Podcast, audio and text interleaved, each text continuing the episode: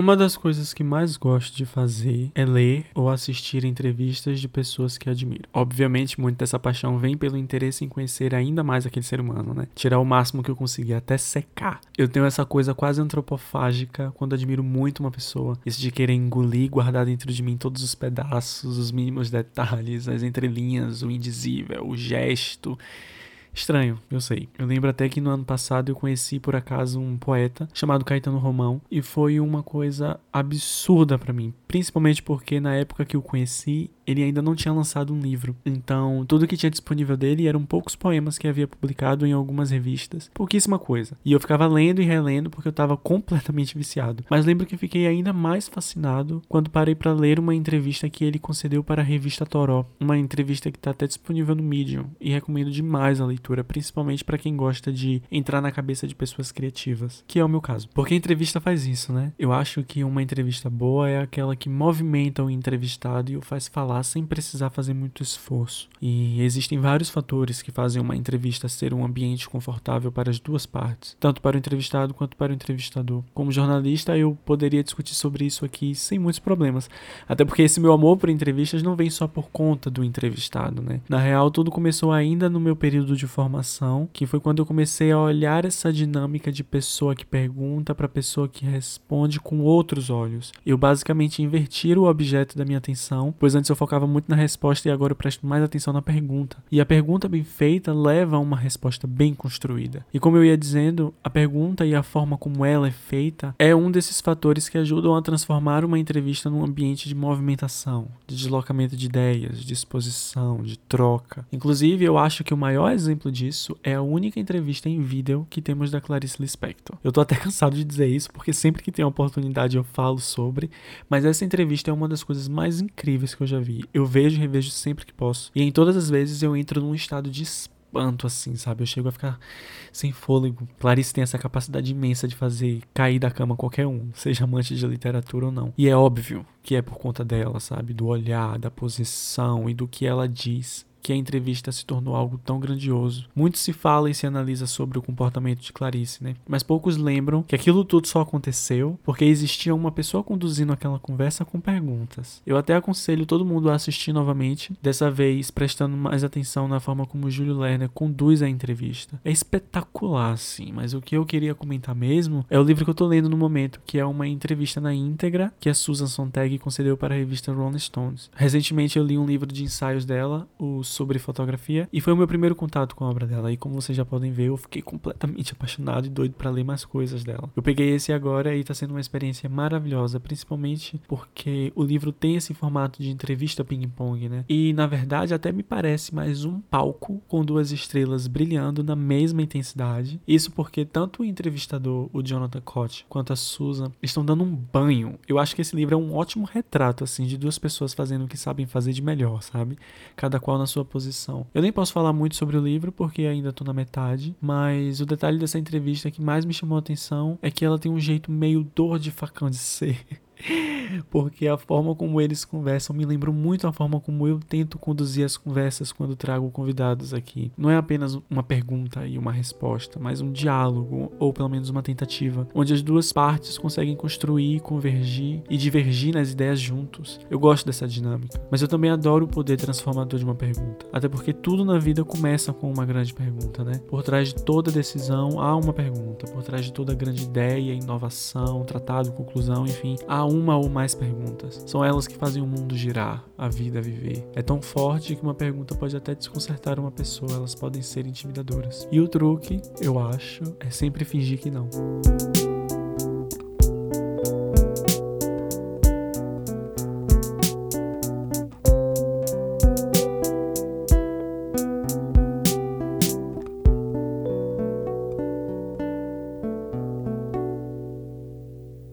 Meses atrás, e põe meses nisso aí, eu pedi para que vocês me mandassem perguntas que eu ia responder em um episódio. Vocês mandaram e relapso como eu sou, eu acabei fazendo ouvido de mercador. Mas foi porque outras ideias vieram e essa ficou para trás. Eu acabei esquecendo, esses dias eu lembrei de novo. Então é isso, é o que eu vou fazer hoje. Vou responder alguns desses questionamentos que eu mesmo provoquei em vocês. E claro que eu não sou bobo nem nada. Eu pedi para que vocês aproveitassem e mandassem outras perguntas mais recentes, mais frescas. E é claro, vou responder o que posso só para não dizer que só vou responder o que sei, sabendo que no fundo eu só vou responder o que quero. e enquanto eu tava olhando as perguntas, uma delas, que eu acho que é muito óbvia, tão óbvia que eu sequer pensei que alguém poderia perguntar isso. Por que você odeia tantos aquarianos? Gente, eu juro, eu ri. Principalmente porque eu comecei a fazer uma digressão e eu tenho 99% de certeza que eu falei mal de Aquário em todos os episódios desse podcast. E mesmo assim, ainda não ficou claro de onde vem tanto ódio infundado por um signo. Claro que não é qualquer signo, né? É Aquário. Mas tudo bem. Parece que eu nunca expliquei com clareza de onde veio isso. Então bora lá. Antes de tudo, eu preciso dizer para vocês que astrologia para mim é uma grande brincadeira, tá? Eu não levo tão a sério quanto eu gosto de fazer parecer, mas como toda brincadeira, essa também tem um fundo de verdade. E eu acho sim que é possível, até nobre eu diria, tirar alguma coisa de interessante dessa roda toda, sabe? Uma vez eu falei aqui, eu não lembro quando, não lembro onde, mas eu vou repetir porque é algo que eu sempre falo, que é o seguinte, para mim astrologia é uma forma lúdica de autoconhecimento. Eu acho que ela é só mais uma ferramenta que nos ajuda a enxergar detalhes e coisas em nós que podemos gostar ou não, decidir mudar ou não, sabe? O que devemos prestar mais atenção. Claro que existem outras ferramentas que, na minha humilde opinião, são melhores para isso, né? Para se conhecer, como a psicanálise, por exemplo, mas o assunto aqui hoje não é psicanálise, então eu não vou e não estou aqui para desmerecer o poder do jovem místico. mas assim, eu não digo isso sobre autoconhecimento só porque existem todos aqueles estereótipos sobre cada signo o que particularmente eu acho que é uma leitura muito enviesada e generalizada. Por isso que a leitura do signo pelo signo, né, a leitura de uma pessoa apenas pelo sol, é uma leitura equivocada. Nós estamos falando de um estudo que parte da premissa da própria existência. E a existência é uma coisa complicada, é uma coisa complexa. Por isso que para mim toda situação ou sentença que trate de qualquer questão sobre a existência e que tenha um quê de simplificação e de facilitar a coisa, para mim é total furada. A questão é que, assim como a existência e os seres humanos são complexos, a astrologia também é. Por isso que o mapa astral é o que tem de mais importante quando se vai fazer uma leitura de uma pessoa. É uma questão de combinação e cada parte ali só funciona daquela maneira porque os planetas estavam naquela posição, naquela casa específica. Enfim, eu falo tanto de astrologia, mas na real não entendo 100%. E eu adoro conversar com quem sabe para poder aprender um pouco mais. Mas aí tá. Dito isso, chegamos ao signo de Aquário. Ele, o mais temido de todos os signos. Confesso que a minha questão com ele, na verdade, não passa de uma piada interna comigo mesmo, sabe? Como forma de ironizar e diminuir as experiências ruins que tive com pessoas desse signo. Aquela coisa de levar a coisa ruim na piada para amenizar a situação, sabe? Mas, por outro lado, eu tenho amigos de aquário, uma amiga aquariana, inclusive, que é muito minha amiga há anos, e nunca tivemos um desentendimento monstruoso, sabe? A gente nunca brigou até chegar a um ponto extremo. A gente sempre se resolve muito bem. E. Não, gente, pelo amor de Deus, meu namorado tem, sem brincadeira nenhuma, 50% do mapa dele em aquário. Então, assim, quando eu vi isso pela primeira vez, eu quase caí duro no chão. Parece até karma, não é? Brincadeira, obviamente, mas é só para vocês entenderem que quando eu digo que odeio aquário, eu não odeio o aquariano ou a aquariana. Eu odeio a sua ideia, o que se tem de imagem dele, algumas características do signo de forma isolada, sabe? O signo por ele mesmo. Até porque existe essa ideia de que aquário é um signo frio e mais autocentrado, o que não necessariamente são características ruins, depende do contexto, mas essas foram coisas que já me afetaram, entende? Então, é tudo uma questão de experiência mesmo, uma coisa pessoal. Mas eu espero que eu tenha finalmente chegado num ponto final sobre esse signo, que no fundo eu não odeio, eu tenho até amigos que são. Em quais momentos você se sentiu plenamente feliz? Rapaz, que pergunta difícil. Porque eu nunca fui feliz.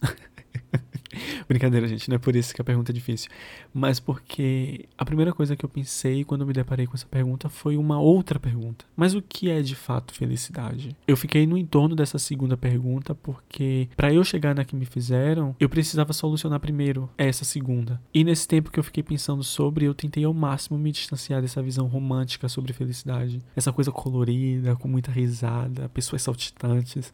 Tentei me distanciar dessa coisa meio desenho animado, assim, sabe? Tentei fugir também dessa ideia da felicidade como uma coisa contínua, como um estado de vida. Eu acho que uma pessoa nunca é totalmente feliz ou totalmente triste. Acho que uma pessoa nunca é totalmente uma coisa ou outra. Uma pessoa pode ser ambas e às vezes ao mesmo tempo. É conflituoso assim mesmo, mas o ser humano é isso aí, meu bem. Não tem para onde fugir. Eu também fiquei pensando é, na diferença entre felicidade e alegria. Acho que são coisas muito próximas, porém não chegam a ser a mesma coisa. No entanto, eu também não sei se consigo apontar o que, que diferencia uma alegria de uma felicidade. Talvez tenha a ver com intensidade ou com a forma como elas agem sobre uma pessoa. Talvez uma tenha ligação com o exagero, com a euforia, e a outra com uma coisa mais interna, um sentimento mais contido e íntimo. Talvez uma seja mais para fora e outra mais para dentro. Enfim, gente, o resultado desses meus pensamentos é que eu cheguei a lugar nenhum. O que me fez pensar que o caminho mais coerente nesse momento não seja tentar definir, mas simplesmente se deixar sentir. Ao mesmo tempo, eu sei que é complicado tentar sentir e demonstrar um, um momento que eu me senti muito feliz se eu não consigo definir com exatidão o que é felicidade, né? Mas sabe qual é a mágica? A linguagem, meus amores. A linguagem é sempre antes, ela é sempre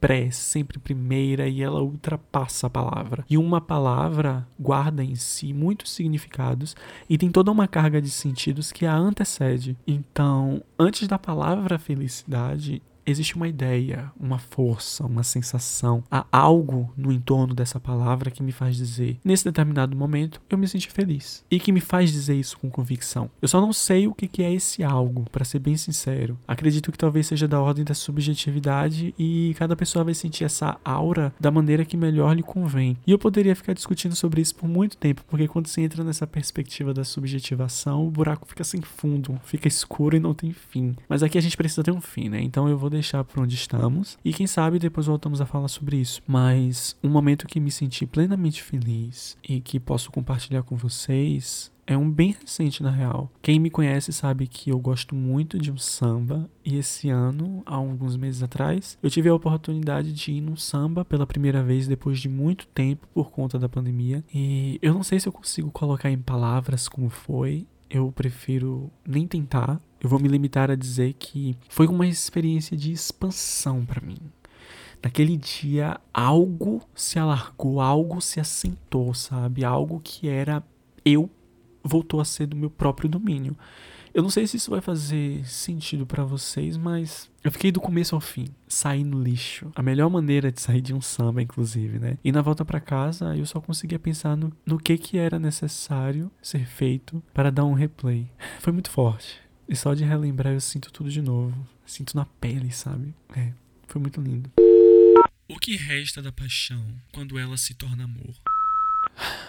Que pergunta complicada, porque ela é daquelas que eu acho que não existe uma resposta, mas 300. E eu não sei se eu vou conseguir pescar dentro dessas 300 a resposta mais adequada. Mas a primeira coisa que vem na minha cabeça com essa pergunta é: e é realmente necessário que reste algo? Porque assim, repare, não é nenhuma novidade que paixão e amor são coisas diferentes. E eu até vejo como dois momentos diferentes onde um antecede o outro, quase como se fosse uma progressão, uma evolução, né? Paixão antecedendo o amor e por aí vai. Eu acho que a paixão tem essa imagem do fogo, da chama que arde e não se consome, que é muito comum e clichê, e é isso mesmo. A paixão tem uma certa urgência, uma certa ansiedade, uma visceralidade, uma potência muito grande é muito algo que vem dessa questão do novo, né, da revelação do mistério do outro, que pode até trazer angústia. E mesmo com essas angústias, a paixão não deixa de queimar. Eu inclusive acho que essa imagem da paixão sendo algo que queima, a imagem perfeita assim, porque aquilo tá ali te queimando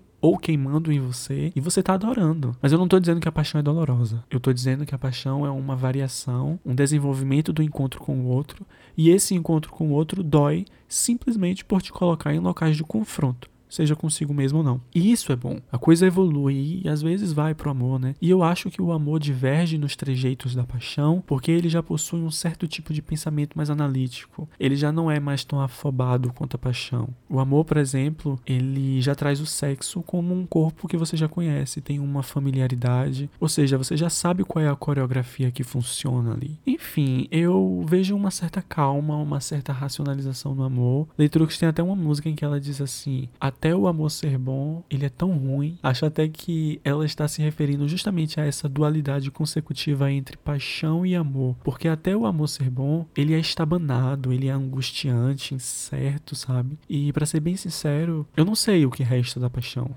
quando ela se torna amor, se é que resta algo. E isso para mim não é uma coisa ruim. Acho que se trata de dois ciclos diferentes. Quando um termina, o outro começa, isso não significa que o outro precisa perdurar em algum detalhe ou ponto para que tudo continue sendo bom. No entanto, se eu pudesse dizer algo da paixão que faz sentido para mim restar quando tudo vira amor, seria essa sede insaciável de desbravar o outro, sabe? Entender, compreender e fazer o que está ao seu alcance para se manter na mesma sintonia. Sem trair a si mesmo, é claro. É, é isso, eu acho. Se você soubesse que ia morrer em 24 horas, mas as pessoas que você conhece não poderiam saber, o que, é que você faria nesse tempo? Me mataria. Provavelmente essa é a resposta mais egoísta que se tem para dar, mas é a verdade. Desculpa, gente, mas eu não tô nem um pouco interessado em viver por 24 horas sob o julgo de que vou morrer muito em breve. Isso ia desencadear uma ansiedade muito grande em mim e provavelmente eu ia morrer de AVC antes das 24 horas se completarem. Então, o que eu faria seria o seguinte: eu escreveria uma carta diferente para todas as pessoas que eu amo e que são importantes para mim, falando sobre coisas e questões que só dizem respeito àquela pessoa e a mim. E essa carta só poderia ser entregue depois que eu morresse, é claro. É, eu não faria uma despedida, porque eu acho que o gesto às vezes nos trai. Eu acho que eu poderia deixar uma última impressão que eu não quero deixar, então eu só usaria a palavra mesmo para me despedir, porque ela não nos trai, ou pelo menos tem chances menores de trair, né? Enfim. Depois disso, eu compraria um prato de comida baiana com tudo que eu tenho direito. Até porque, para quem não sabe, essa é a minha comida preferida da vida. Então, depois disso, eu colocaria a Betânia para tocar de forma aleatória, não importa a música, não importa o disco, só a voz dela ressoando dentro de mim. Depois disso, eu me mataria da forma mais rápida e indolor possível. Eu odeio sentir dor. E Betânia continuaria tocando até que para mim já não existisse mais nenhuma música, nem absolutamente nada. É, eu com toda certeza faria isso. Mas não é o que vai acontecer, porque eu não recebi essa notícia, não quero receber, eu ainda estou vivo e pretendo continuar. Mas assim, também se eu não continuar, não será um problema muito grande, né? Eu não vou poder fazer nada sobre isso mesmo. Enfim, questões com a morte. Vou falar mais sobre ela com calma depois. Bora pra frente. Deus está naquele a sua semelhança, ou são os que fogem à semelhança onde ele vive mais?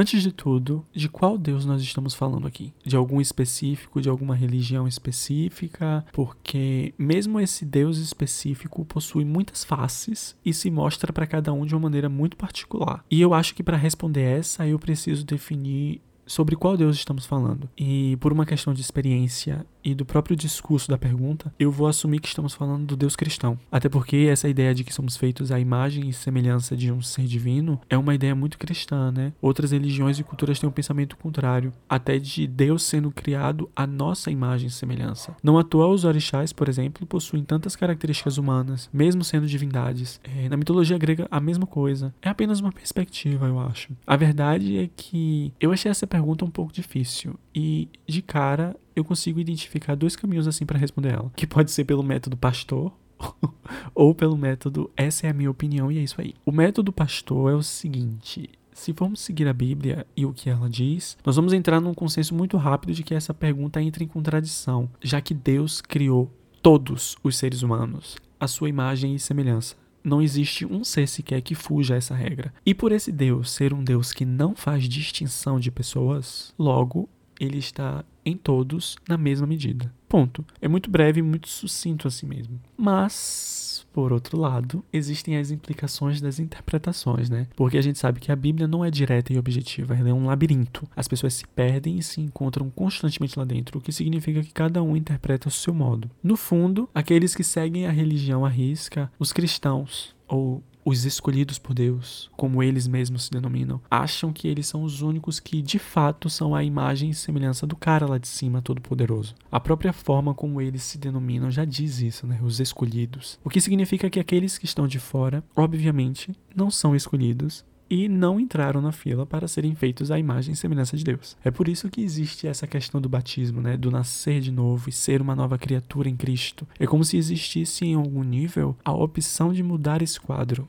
e de fato ser um filho com os gênios de Deus. Então, pensando assim, né, seguindo essa lógica, a resposta seria: Deus está e somente está naqueles que são seu par, naqueles que são seus filhos. Os de fora estão com o avesso de Deus. E aí agora entra um método minha opinião, porque assim, se formos pensar nessas pessoas que são escolhidas, a gente sabe muito bem que elas não são nenhum arauto ou exemplo da palavra de Deus, né? São justamente essas pessoas que distorcem aquilo que deveria ser o pensamento religioso na sua essência. Mas eu nem vou falar muito sobre isso. Eu até já falei um pouco dessa questão no terceiro ou segundo episódio. Eu não lembro exatamente qual, mas aí você aproveita e ouve os dois. Mas a questão é, se essas pessoas estão distorcendo aquilo que de fato é Deus? Será mesmo se elas são a imagem e semelhança dele? Ou no fundo elas só estão mesmo pintando Deus à imagem e semelhança deles próprios? Então, assim, quem de fato são as pessoas que fogem dessa imagem de Deus? Até porque a própria Bíblia, em um determinado momento, diz que Deus está e guerreia pela causa dos pobres, dos ofendidos, dos excluídos, dos diferentes,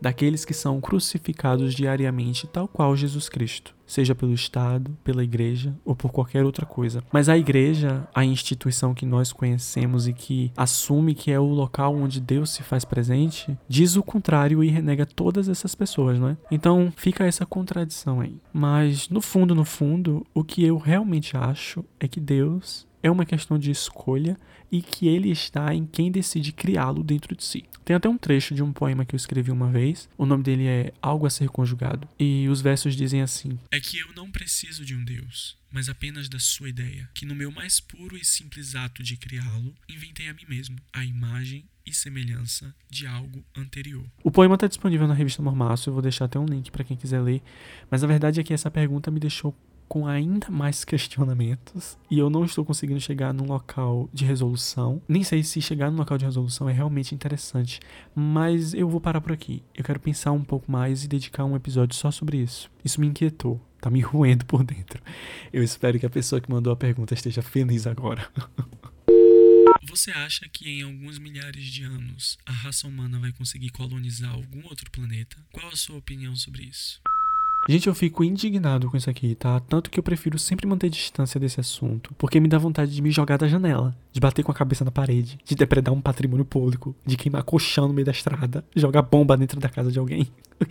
eu fico para morrer, cara, de verdade. Por isso, eu vou tentar ser bem sucinto. Eu não sei se isso um dia vai acontecer, embora as circunstâncias ao nosso redor digam que a possibilidade para que tentemos uma colonização em outro planeta esteja bem mais real e próxima do que em qualquer outro momento da história, né? Mas aí a gente para para pensar em quais circunstâncias que estão nos levando a isso. E é por isso que eu fico tão irritado. Nós estamos vivendo um período de descrédito e de destruição em massa das condições que nos permite, né, nós seres vivos, continuarmos vivos no planeta. E a única solução que as pessoas conseguem pensar é em largar tudo aqui e ir para outro lugar. Agora, sério, cara, que tipo de mentalidade é essa? Que a solução mais viável é justamente a mais insustentável e impraticável. Tem tanta implicação nisso. E a primeira delas é a mais óbvia. Talvez fosse mais fácil diminuir o ritmo desenfreado de exploração do mundo para que o planeta tivesse tempo de se recuperar e a gente continuasse vivendo confortavelmente, né? Mas é óbvio que isso não vai acontecer. O capitalismo jamais vai permitir algo desse jeito. O que nós estamos escolhendo é acabar logo com isso acaba com tudo de uma vez, porque depois a gente vai atrás de algo novo. Como se essa possibilidade fosse muito fácil, só estalar os dedos. E aí entra outra questão: quem serão essas pessoas que terão a possibilidade de fazer um deslocamento desse nível? E como que elas pagam por isso? Agora pense no provável perfil de pessoas que terão a possibilidade de sair do planeta para colonizar outro. Você, um mero ser de classe média acha que se encaixa nesse perfil, a bem da verdade é que essa ideia de sair daqui e ir para outro planeta é mesquinha ingênua e excludente. Há no fundo disso um projeto de destruição mesmo.